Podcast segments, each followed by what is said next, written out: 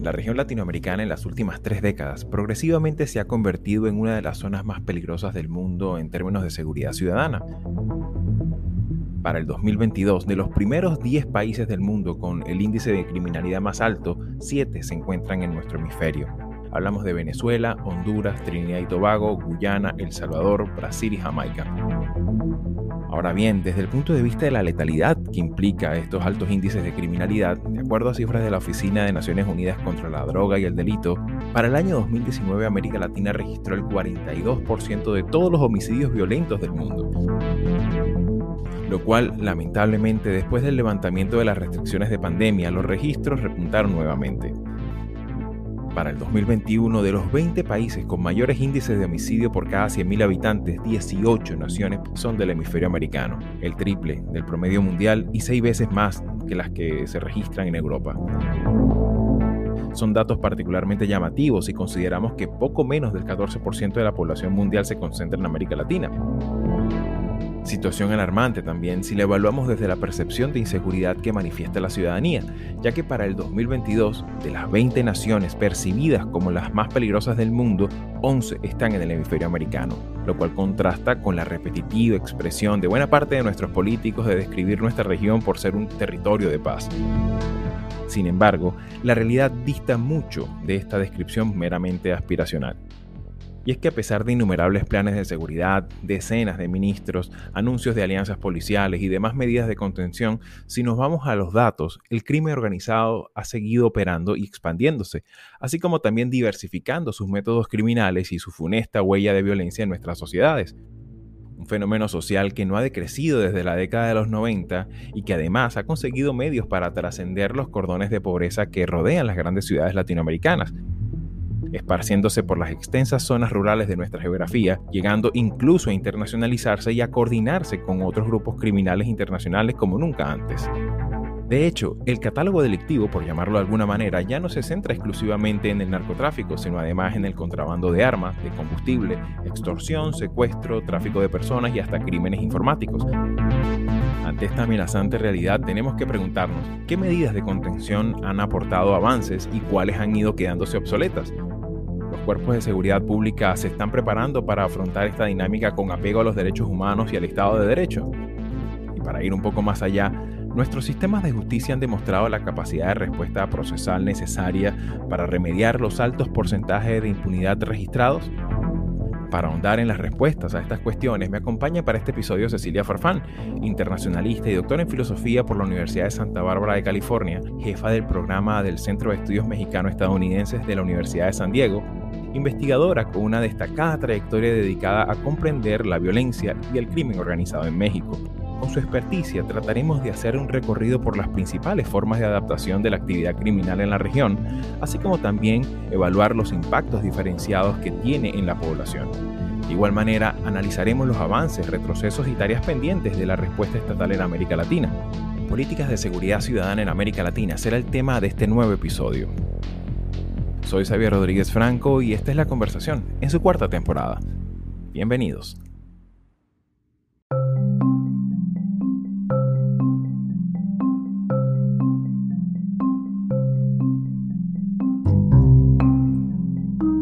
Bien amigos, me acompaña del otro lado de la, de la fibra óptica Cecilia Farfán, que bueno, va a acompañar y aceptó el desafío de examinar estos temas tan interesantes para componer de alguna manera la dinámica social y de alguna manera de seguridad de nuestra, de nuestra América Latina. Así que bueno, bienvenida a tu casa, Cecilia. No, muchas gracias a ti por la invitación. Cuando examinamos el término de seguridad ciudadana, muchas veces la gente tiene como esa imagen en la cabeza que eso es un tema de, delincuencia urbana, que es algo que está focalizado principalísimamente en los centros urbanos de nuestras grandes ciudades. Hay que considerar que América Latina tiene una, importante concentración demográfica en, en, las ciudades. Sin embargo, vemos que con el paso de los años, muchas veces también el crimen organizado va extendiéndose a zonas rurales, a zonas de frontera, a zonas donde el Estado no tiene una presencia robusta, ni tampoco a nivel institucional hay presencia y supervisión. En este sentido, ¿cuáles podríamos identificar como las tendencias principales de esta inseguridad ciudadana que, ciertamente pues, hay que entenderla desde su perspectiva sociológica? Me parece que lanzas una pregunta muy complicada, pero que justamente llega eh, al corazón de, la, de lo complejo que es hablar de la inseguridad y de la violencia en América Latina, precisamente porque uno de los indicadores al que más ponemos atención son las tasas de homicidios. Y a partir de la tasa de homicidio es como determinamos si un lugar está mejorando o no en cuestiones de seguridad. Pero precisamente incluso el contraste entre espacios urbanos y espacios rurales y en algunos casos la dificultad de tener este indicador, lo que nos hace pensar es realmente cuáles son los impactos diferenciados de la violencia y precisamente no se va a dar de la misma forma en un espacio rural que en un espacio urbano y sin duda los impactos de estas violencias y estas inseguridades, y hablo en plural eh, a propósito, van a ser diferentes dependiendo de quién eres. No es lo mismo ser una mujer joven en un espacio rural que ser una mujer joven en un espacio urbano un hombre mayor, un niño, un adolescente. Y en ese sentido, cuando hablamos de seguridad ciudadana, tenemos que hablar, bueno, cuáles son los diferentes impactos que hay en las diferentes personas y justamente también pensar cuáles son las violencias que sufren, cuáles son estas violencias estructurales que hay. No es lo mismo estar en un entorno eh, de pobreza en un espacio urbano que estar en un espacio rural y justamente cómo la violencia se expresará de esa forma. Entonces, muchas veces, digamos, hablar de la violencia letal en América Latina es solamente la punta del iceberg eh, para comprender justamente estas inseguridades, pero cuando empezamos, digamos, a desempacar qué significa esto, es cuando comenzamos a pensar justamente en esos impactos diferenciados.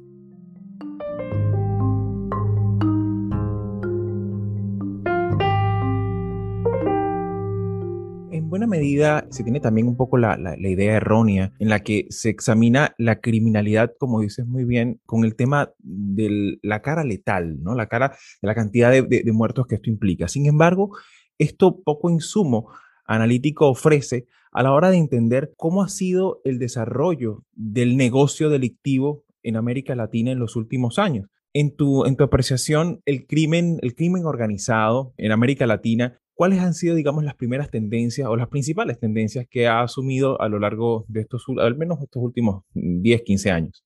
Una de las cosas que yo veo, digamos, con más frecuencia en mi investigación es que justamente, similar a cualquier otra organización legal, una de las formas de sobrevivir es adaptarse. Entonces, para los grupos de crimen organizado también hay un tema de adaptación que es fundamental justamente para continuar. En América Latina me parece que muchas veces eh, hacemos la equivalencia entre crimen organizado y narcotráfico.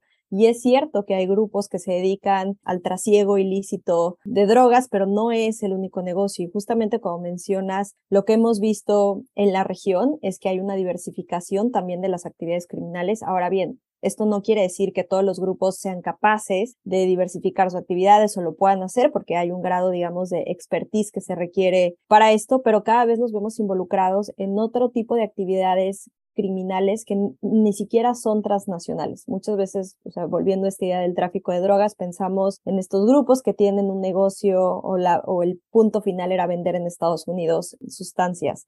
Pero ahora vemos también, por ejemplo, en el caso mexicano, el llamado huachicol, que es el robo de combustible. Nuevo golpe al robo de combustible en México. Las fuerzas del orden han desmantelado una toma clandestina que, a través de unas canalizaciones, llevaba hidrocarburos directamente desde un ducto de Pemex al mercado del barrio de El Coyol, en Ciudad de México. Cuatro personas de entre 18 y 21 años han sido detenidas. La operación fue posible gracias a la denuncia anónima de un ciudadano. Que ese no es un negocio necesariamente transfronterizo, pero que vemos que se está expandiendo en el país. Entonces, lo que hemos visto, y esto es algo que en Colombia también han estudiado muchísimo, esta fragmentación de grupos criminales. Entonces, por un lado, lo que sí vemos es una diversificación de estas actividades pero también vemos una fragmentación donde grupos quizá más pequeños, menos sofisticados, también están involucrados en distintos eh, delitos que pueden afectar a un territorio determinado.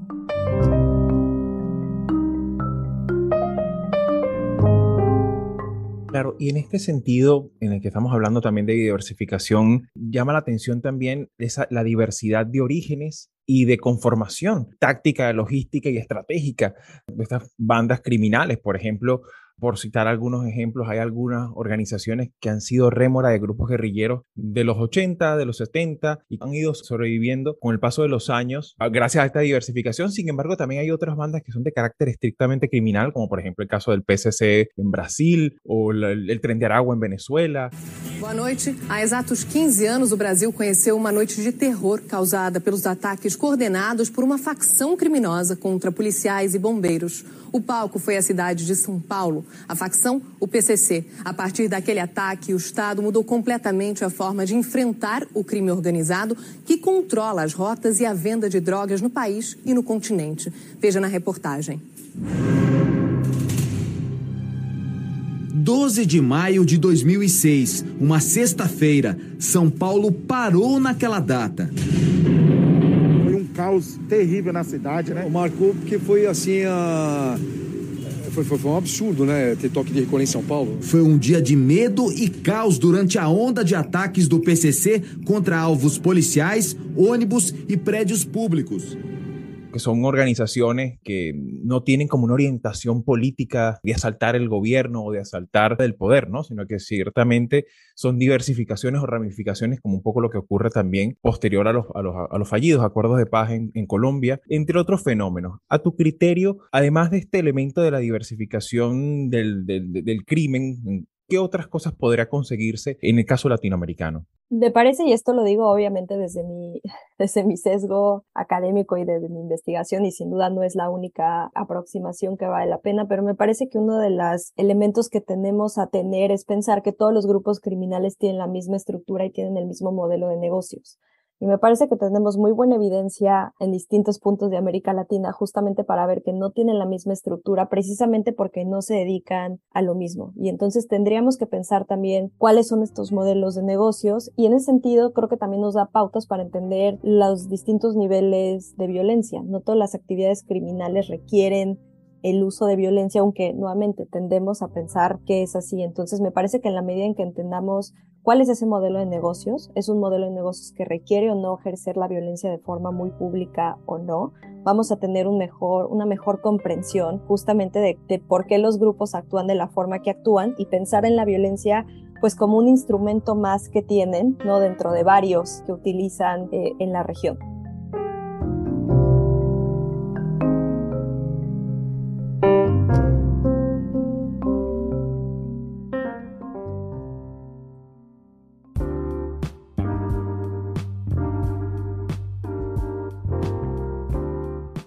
Latinoamérica 21 es un medio independiente y plural comprometido con la democracia y la libertad de expresión, que produce textos de análisis y opinión escritos por expertos sobre temas políticos, económicos y sociales de América Latina. Nuestra red está conformada por más de 150 columnistas latinoamericanos o latinoamericanistas de más de 20 países provenientes de diversas disciplinas que regularmente colaboran con sus textos. El contenido de Latinoamérica 21 es publicado en nuestra web en español, portugués e inglés y en diferentes secciones de una red que incluye a 16 de los principales periódicos de la región.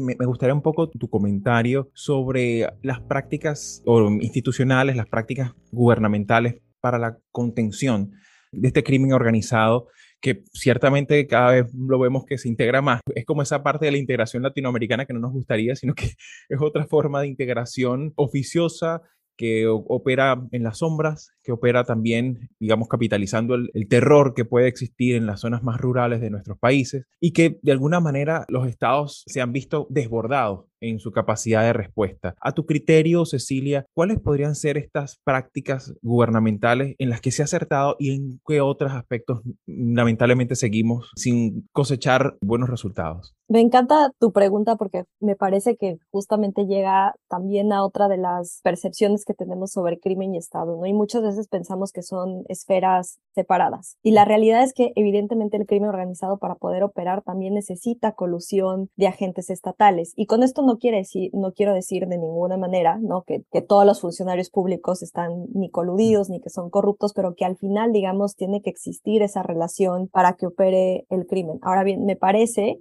sin duda que tenemos casos evidentes y pruebas contundentes donde justamente estas políticas de mano dura no reducen la violencia, incluso la pueden aumentar, es decir, generas más violencia en territorios donde lo que quisieras es poder reducirla y en realidad no estás ni generando paz, ni generando, digamos, las condiciones para que haya, para que se reduzca el crimen. Me parece que también uno de los supuestos incorrectos es asumir que la pobreza lleva a la criminalidad. Eh, y en este sentido también me parece que políticas que se han pensado desde esa premisa, en realidad pues no van a dar los resultados que se quieren porque las personas no participan en actividades criminales simplemente por un tema económico. No es la única razón, es, es importante, pero no es la única.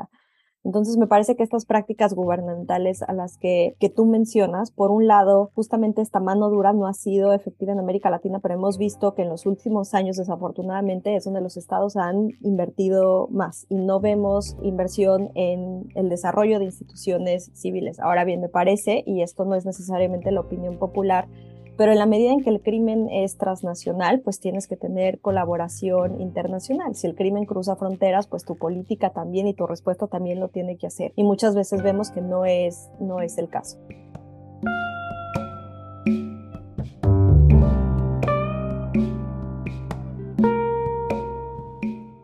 Convengamos que cuando haces mención a, este lugar común tan popular, con tanto arraigo en la opinión pública, que es la mano dura, ¿no? Esa alegación al gobierno fuerte, determinado, incorruptible y, que no le tiemble la mano a la hora de aplicar justicia.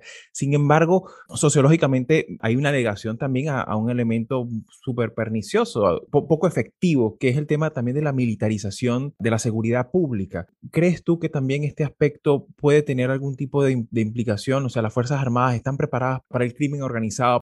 Es llamativo cuando muchas veces se hace esa alegación a la mano dura. Muchas veces la gente también busca incorporar a, las Fuerzas Armadas como una garantía de que esto va a resolver el, problema, ¿no? ¿no? te parece?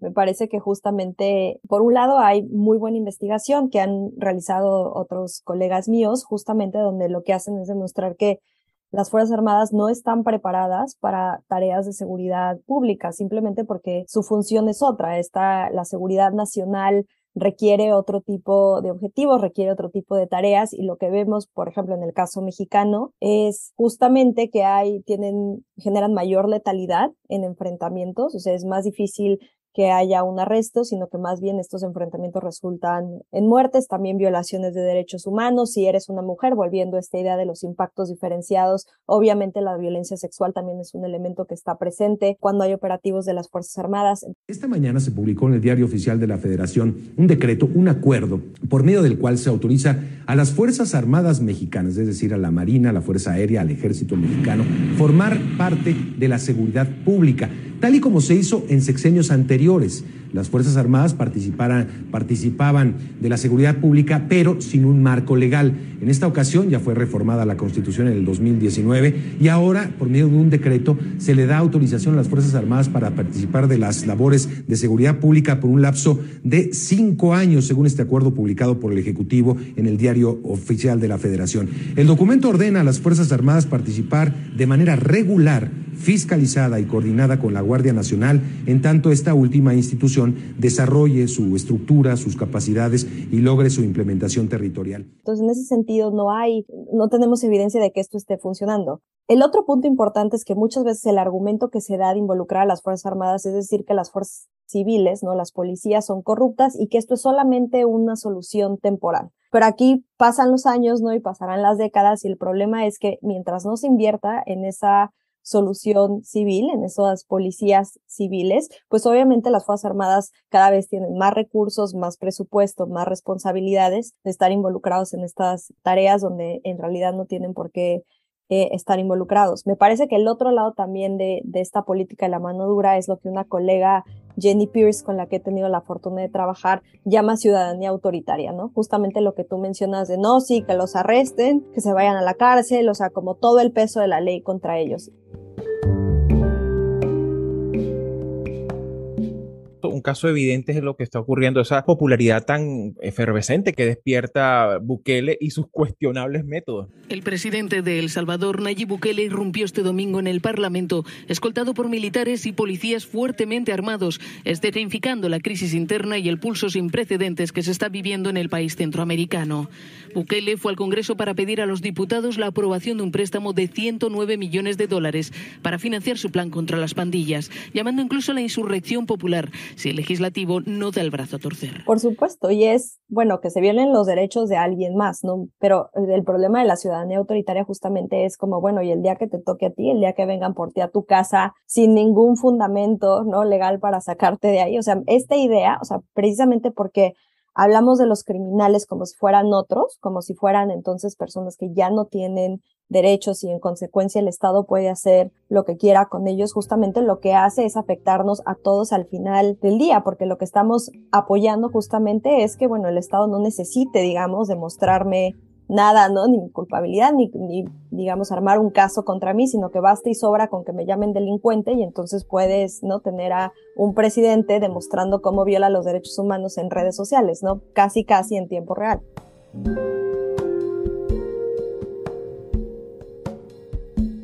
Y claro, pasamos ya ahora al, plano de la acción gubernamental y precisamente en este contexto tú mencionabas dos elementos que me parece importantísimo en, enfatizar, que por, por, una parte la coordinación internacional en, en subregiones para que precisamente el crimen organizado tenga como una forma, una capacidad de respuesta articulada de los estados cada vez son más globales, cada vez son más transnacionales. Ahora, además de este elemento, me gustaría un comentario con respecto a la parte de la estructura judicial de nuestros países. También es uno de los lugares comunes muchas veces donde se cae, ¿no? Que bueno, que ahí es donde radica buena parte de, la explicación del problema. Sin embargo, en los últimos años se ha podido evidenciar algún tipo de mejora en este funcionamiento, en esta capacidad de respuesta de los sistemas judiciales de nuestros países.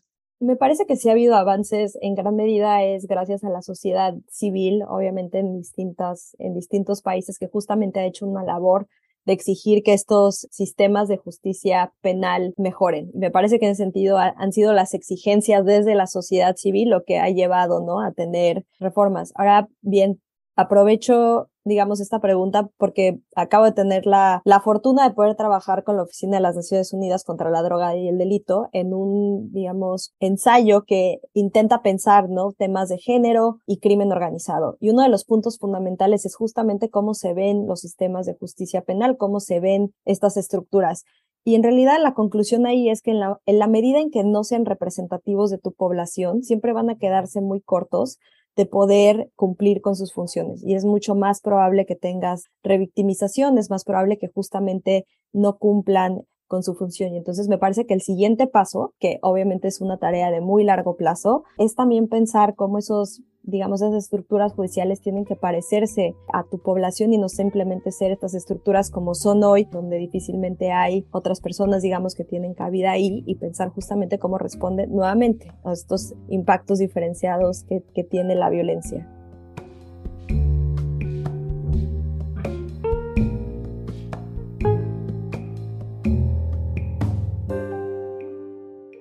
Y ya para terminar, y muchísimas gracias por tu tiempo, Cecilia, y por tu sabiduría, en este empuje o esta necesidad que, necesitamos todos los latinoamericanos de aprender de lo ya realizado, de, también de nuestros errores, de nuestras incapacidades, y ver cómo también, lamentablemente, el crimen ha rebasado nuestras fronteras.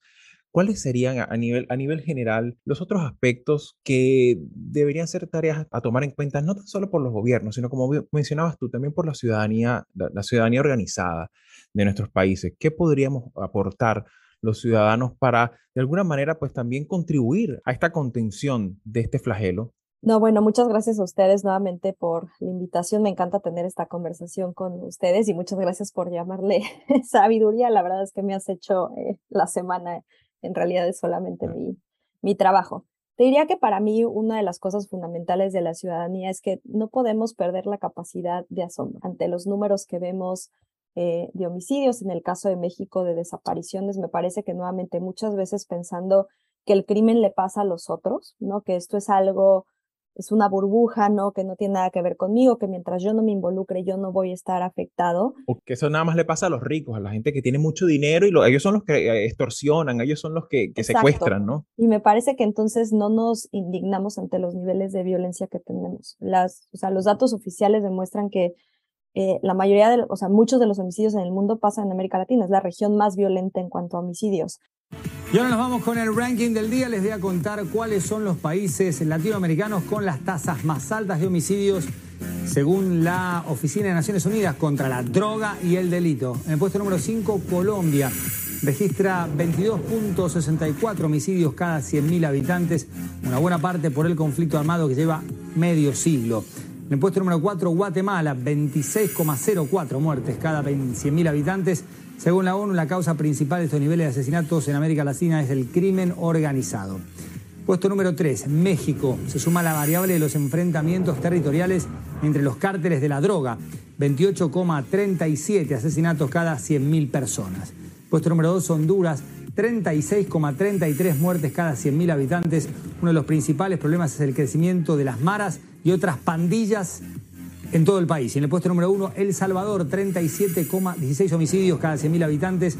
El tercer peor promedio a nivel mundial, explicado por la violencia generada por las pandillas. Y no nos veo indignados, no nos veo pidiendo que esto tenga que cambiar y me parece que muchas veces, nuevamente, porque pensamos que esto es de otros. Y me parece que lo que tendríamos que empezar a hacer como ciudadanos y ciudadanas latinoamericanas es continuar con esa indignación y además también apoyar justamente también estos movimientos que reclaman justicia. En el caso, digo, vuelvo al caso mexicano porque es el que conozco, pero me parece que cada vez tenemos más empatía por las madres buscadoras que buscan a sus hijos, pero sigue sin haber y, sigue habiendo un discurso de, bueno, es que en algo estaban metidos, entonces eso les pasó y pues qué mal, ¿no? Y creo que tiene que haber también una exigencia ¿no? de lo que está ocurriendo y sin duda la, la, violencia que experimentamos en la región como mujeres y que hemos visto en años recientes sobre todo una reacción muy fuerte contra los gobiernos, o sea, apoyar sin duda esas causas y no pensar que es de otro. Me parece que es el primer paso que habría que dar. Muchísimas gracias, Cecilia. Ciertamente comentabas un, un, elemento sensible, ¿no? Que es este tema también de, de, cómo se podría solidarizar también la opinión pública con dinámicas a veces tan difíciles y, espe especialmente también en el campo, ¿no? En las zonas más rurales, en las zonas donde el Estado brilla por su ausencia, ¿no? Y vemos que es una es una línea general que podemos ver desde la Pampa Argentina hasta en las zonas de, los llanos colombo-venezolanas, incluso en el norte de México, que vemos que son personas en franca invisibilidad ciudadana, en términos reglamentarios, en términos también de instituciones, en términos también de visibilidad en el, debate público. Y creo que esto podría ser uno de los elementos que sea necesario incorporar en, la, en esta agenda ciudadana de quienes pareciera que no tienen tantos dolientes electorales, pero sí tienen muchos dolientes en lo numérico, ¿no? Por supuesto, y me parece que ahí los medios, por ejemplo, tienen una gran responsabilidad, y sobre todo yo diría los medios internacionales, porque hay estas ganas de contar historias de cárteles, historias que podrían venderse eh, a Netflix. Imagina nacer en una familia pobre, en un país pobre. Y cuando tienes 28 años tienes tanto dinero que ni siquiera sabes cuánto. Señores, yo soy Pablo Emilio Escobar Gaviria. Me gano la vida haciendo negocios. Ustedes eligen plata o plomo pero lo que no se cuenta son justamente estas otras realidades de estos territorios que, como tú mencionas, tienen un estado, como le llama una colega, intermitente, ¿no? Donde tienes presencia tal vez de soldados, ¿no? Pero no tienes servicios de salud eh, pública y justamente me parece que ahí también los medios pueden jugar un papel importantísimo en contar estas historias que nuevamente no son eh, las narrativas de los grandes cárteles, ¿no? que no son sexy necesariamente, pero que son la realidad. Cecilia, muchísimas gracias por tus apreciaciones. Esta es tu casa y por la importancia de este tema esperamos también que sea la primera de varias, de varias conversaciones. Encantada. Eh, cuando, cuando gusten, aquí estamos.